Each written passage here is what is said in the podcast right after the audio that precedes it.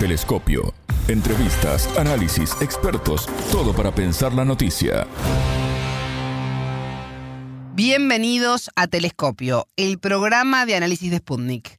Desde Montevideo les saludamos, somos Martín González y quien les habla, Alejandra Patrone. Es un gusto recibirlos. Hoy ponemos el foco en Chile a tres años del estallido social que cambió a ese país. Es por eso que entrevistamos a los chilenos Daniel Grimaldi, doctor en estudios políticos, conflicto y cambio social de la Fundación Chile 21, y a Carla Pellegrín, médica anestesista, especialista en terapia neural y miembro de la Fundación Movimiento Salud en Resistencia. En Telescopio te acercamos a los hechos más allá de las noticias. 32 fallecidos, 3.400 hospitalizaciones, 347 heridos con daños oculares, denuncias de violaciones y torturas. Forman parte del doloroso saldo que Chile recuerda este 18 de octubre, en un nuevo aniversario del estallido social de 2019.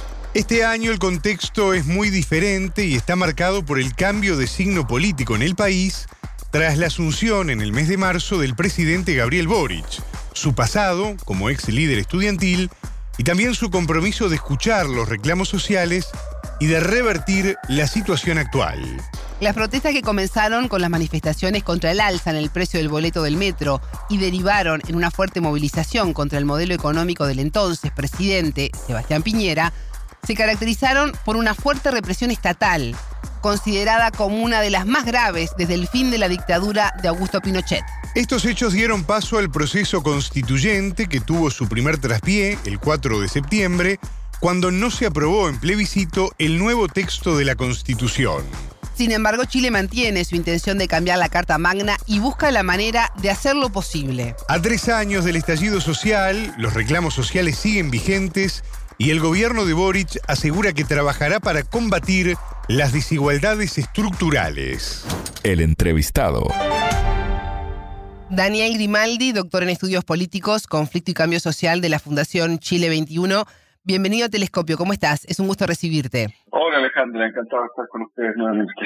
¿Cómo vive Chile este nuevo aniversario, este año con Gabriel Boric como presidente? un mandatario que fue un líder estudiantil muy crítico con el modelo neoliberal instalado en Chile durante el régimen militar.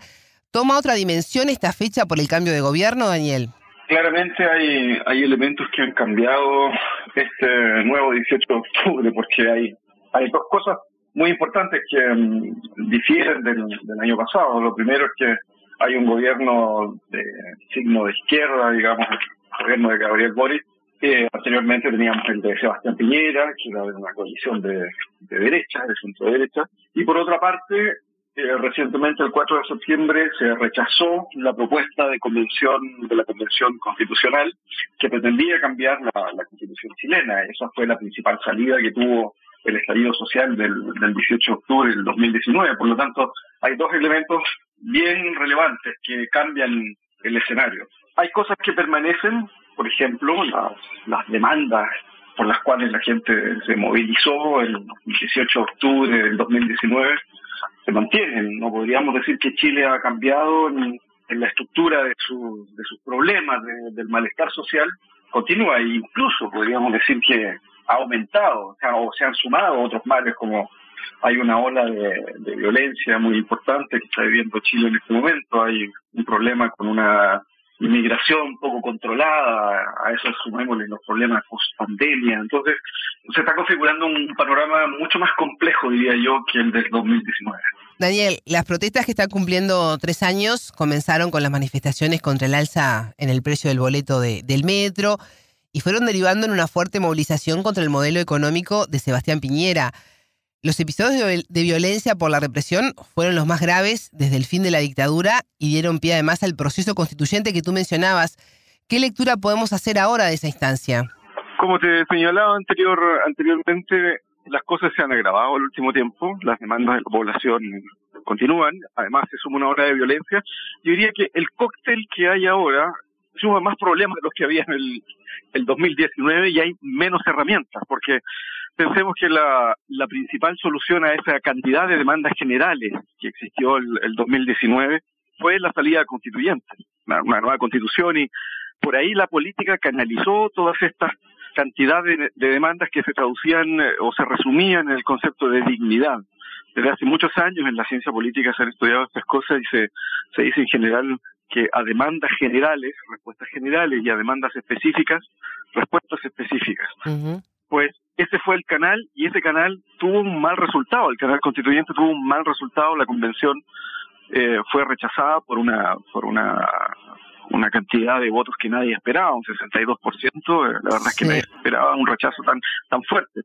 Y lo conversamos la última vez que por, por muchos errores, por mucha falta de sintonía con, con uh, el pensamiento del ciudadano común y corriente, por una extrema ideologización, etcétera, un montón de problemas.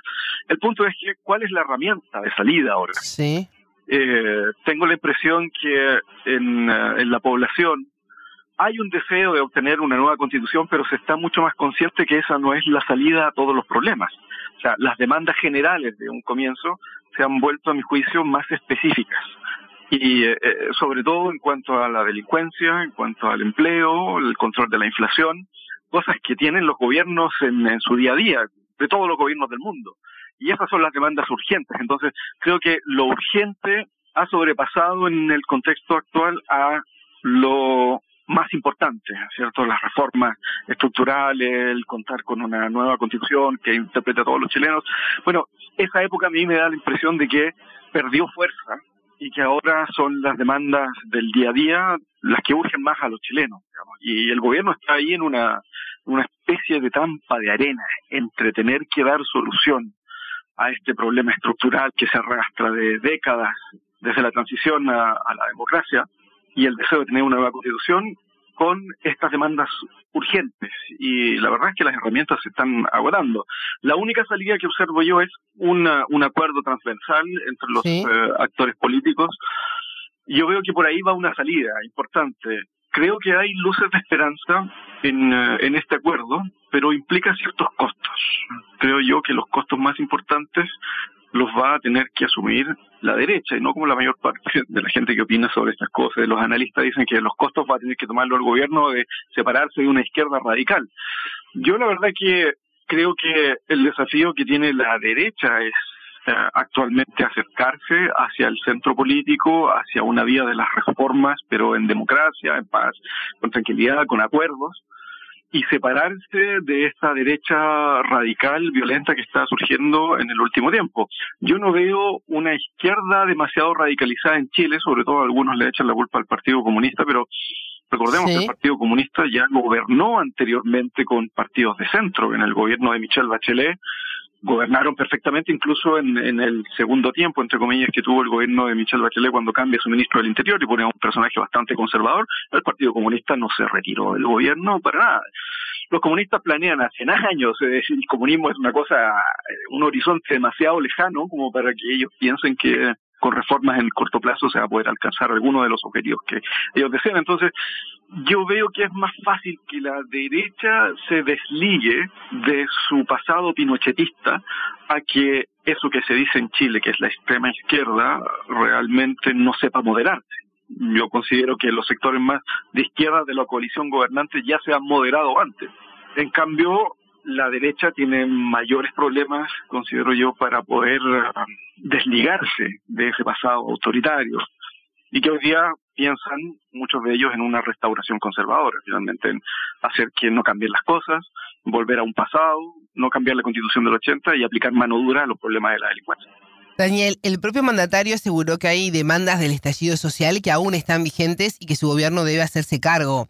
Tú hablabas de lo urgente y su impacto en lo importante. ¿Podrá Gabriel Boric revertir las desigualdades estructurales? La verdad que no lo creo y tampoco pienso que sea algo que el gobierno pensaba que en cuatro años iba a poder revertirlo. Uh -huh. Revertir desigualdades estructurales tarda, tardan décadas, pero sí tal vez dar pasos importantes. Los gobiernos son de cuatro años en Chile, por lo tanto no puede existir un gobierno que tenga un horizonte tan ambicioso, sabiendo que hay elecciones de por medio, que los parlamentos no necesariamente le dan mayoría a los que encabezan el poder ejecutivo, ¿cierto? Entonces, es un poco ingenuo de parte de algunos pensar que el gobierno quiere cambiar esos problemas estructurales. Otra cosa es dar un giro para comenzar con pasos decididos una senda de cambio. Yo creo que esa es la aspiración del gobierno. Ahora, tal como en una carrera larga que son a 20, 30 años, hay momentos en que se acelera, otras veces que se, se disminuye la velocidad, hay inconvenientes en el camino, lo importante es saber hacia dónde se va. Creo que el gobierno tiene claro hacia dónde debe ir, tiene, tiene claro que Chile no espera una revolución anticapitalista, hoy día lo dijo el, el presidente. El estallido social no fue una revolución anticapitalista, tampoco fue una ola de delincuencia puria, digamos. Hay demandas de la población y hay que, hay que sopesarlas bien, hay que pensar en un modelo de desarrollo que logre interpretar el sentir de los chilenos. Y eso se hace a largo plazo. Entonces yo, yo veo ahora al gobierno en vías de calcular bien las velocidades con las cuales ir a ese horizonte que tiene trazado. Daniel, desde hace semanas Carabineros está desarrollando un plan operativo para resguardar la seguridad pública. ¿Cómo es la relación con ellos teniendo en cuenta eh, los 32 fallecidos durante las protestas, 3.400 personas hospitalizadas, más de 347 personas con lesiones oculares, bueno, denuncias de, de torturas, violaciones? Hay además denuncias de Naciones Unidas y Amnistía Internacional contra el cuerpo policial de carabineros por violaciones a los derechos humanos. ¿Qué relación se tiene ahora con ellos? Eh, es un punto complicado, pero yo creo que se tienden a confundir algunas cosas, porque se habla de los carabineros en, su totalidad, pero yo distinguiría entre el cuerpo de policías que atiende a la ciudadanía y ve los asuntos del día a día, los cotidianos, el, las comisarías, etcétera, lo distinguiría del rol de eh, las fuerzas especiales, antimotines. Sí, bien. Creo que ahí hay un problema serio ahí hay un problema muy, muy serio y se tiende a, a ver como que toda la institución tiene problema, claro. En la discusión uno tiende a hablar de las policías, de las policías, pero uno tiende a ver que hay distintos cuerpos dentro de la organización de la policía que actúan de diferente manera y que tienen distintos roles. Entonces, quienes apoyan a carabineros se fijan precisamente en ese rol que tienen los carabineros todos los días y que por supuesto que es muy útil y que la gente tiene una buena percepción y confianza de, la labor que hacen los policías en, los barrios, por ejemplo, la ayuda que prestan a los ciudadanos en muchas cosas, y el ciudadano común rara vez se ve enfrentado, enfrentado a, a la policía de antimotines. Y por otro lado, la izquierda critica a esa policía con los que ellos sí se enfrentan, que son los policías antimotines. Entonces, creo que es una discusión que está poco centrada. Lo que sí es claro es que las policías en Chile necesitan una reforma porque tienen una estructura militarizada, están poco intervenidas por el poder del civil, hay problemas de funciones al interior de recursos que están mal distribuidos. Eh, por ejemplo, ¿qué sentido tiene tener tantos policías dedicados a labores administrativas al interior del, cuerpo de policía, cuando podría ser hecho eso perfectamente por civiles, en vez de tenerlos en las calles, por ejemplo. Entonces, creo que particularmente hay un problema organizativo en toda la policía, pero el problema de derechos humanos está en las fuerzas antimotines. Eso yo creo que necesita una cirugía mayor, cambiar ciertas, ciertos protocolos, cambiar la formación, cambiar el perfil de los policías que entra a las fuerzas antimotines, como los seleccionan, etcétera. Entonces, y esa contradicción entre el policía general y el antimotines, yo creo que está ahogando un poco la discusión actual sobre el rol que deben tener las policías en Chile. Hay un acuerdo general de que es necesaria una reforma, dotarlos de mayor recursos, uh -huh. eh, se necesita una, una mejor formación para los policías, mejor dotación, como te decía, una reorganización al interior de estas policías, eh, porque se les necesita para, para poder eh, cumplir con las labores que tiene todo gobierno. El orden y la seguridad pública son roles fundamentales del Estado, o sea, es, lo básico por lo cual surge el Estado. El rol social viene después, aunque no, aunque sea fundamental el rol social del Estado el día de hoy. Lo principal es la seguridad. Por lo tanto, aquí se necesita sentar cabeza, ver las cosas con racionalidad, con altura de mira y saber que las policías son necesarias, que necesitan reforma, que no todos los policías son violadores de derechos humanos, que es un problema que está principalmente en las fuerzas antimotines y que esa dimensión necesita una intervención de un tipo y que las fuerzas policiales que ejercen otras labores necesitan intervenciones que son de otro tipo. Pero yo no metería a todos en el mismo saco. El barrio capitalino de Providencia, que es escenario, fue escenario de gran parte de las marchas de hace tres años, anunció esta semana un millonario plan de 4.200 millones de pesos, eh, estos 4,3 millones de dólares aproximadamente, para restaurar los espacios públicos y pintar fachadas que siguen dañadas entonces. Doña, ¿qué está pasando en las calles a tres años del estallido social? Yo creo que hay ciertas conductas, ciertas prácticas que han quedado. Hay ciertas formas de protestar que se permanece y que se ha rutinizado también y por lo tanto ha perdido cierta fuerza y ha perdido apoyo dentro de la población. Eh, hay gente que está yendo todos los viernes, jueves y viernes a protestar casi de la misma manera a la Plaza Baquedano Plaza Italia y ahora se le llama Plaza Dignidad, a ese lugar que congrega a toda la población en Santiago a la hora de las protestas. Entonces hay cierto grado de rutinización que se mantiene, pero cada vez va perdiendo fuerza porque la gente ya comprende que esto es de unos pocos. No es que el malestar haya desaparecido, pero el malestar no se expresa únicamente en las protestas, se expresa de muchas otras formas. Entonces, esa vía es la que ha perdido, a mi juicio, apoyo. Que puede volver en algún, algún momento, es posible, pero no con las mismas banderas que el 2018. Yo observo que puede cambiar un poco lo que convoquen. Me parece que el día de hoy podríamos ver más fácilmente una, una movilización en contra de problemas de seguridad, delincuencia, ese tipo de cosas. Ahora, respecto a la restauración de, de la ciudad, me parece muy positivo que alcaldes de signos políticos completamente opuestos, pero que tienen un problema común, que es el deterioro de los espacios públicos, se hayan puesto de acuerdo para poder avanzar en esto. Yo creo que buena parte de la sociedad chilena, o la mayoría, quiere tranquilidad, quiere que esto se apacigüe, resolver los problemas por la vía de las instituciones democráticas cuesta pensarlo así porque han estado bloqueadas mucho tiempo, pero la política tiene la obligación de dar respuestas por esa vía. De lo contrario, lo que viene es la radicalización, es la pérdida del norte. Entonces, aquí hay una oportunidad para los políticos de, todo, de todos los signos, políticos que respeten y que crean que la democracia liberal, la diversidad de opiniones, el diálogo, la tolerancia, la deliberación de calidad, que crean que esa es la vía para poder resolver los problemas, tienen ahora una oportunidad de mostrar que son capaces. Y si no lo son, pues el camino a la radicalización de otro tipo, distinto, peor tal vez, con un mayor grado de violencia que lo que ocurrió en el 2019, tal vez venga eso después, si es que estos sectores políticos no son capaces de canalizar ese descontento que existe ahora. Daniel Grimaldi, doctor en estudios políticos, conflicto y cambio social de la Fundación Chile 21. Muchas gracias por estos minutos con Telescopio. Muchas gracias a ustedes. Un gusto, como siempre. Telescopio. Ponemos en contexto la información. Sentí un dolor súper profundo, como una quemadura que ingresaba a mi cuerpo, sobre todo el que me llegó en la zona lumbar. Y yo seguí pedaleando con mucho dolor, alejándome, ya entendiendo que me están disparando. Este testimonio lo dio a Sputnik Pablo, un trabajador de la construcción de 34 años, que fue baleado por la espalda por efectivos de carabineros en la comuna de Ñuñoa, sector noreste de Santiago, en la noche del 21 de octubre del 2019. Te tiraban a la cara, directo al cuerpo.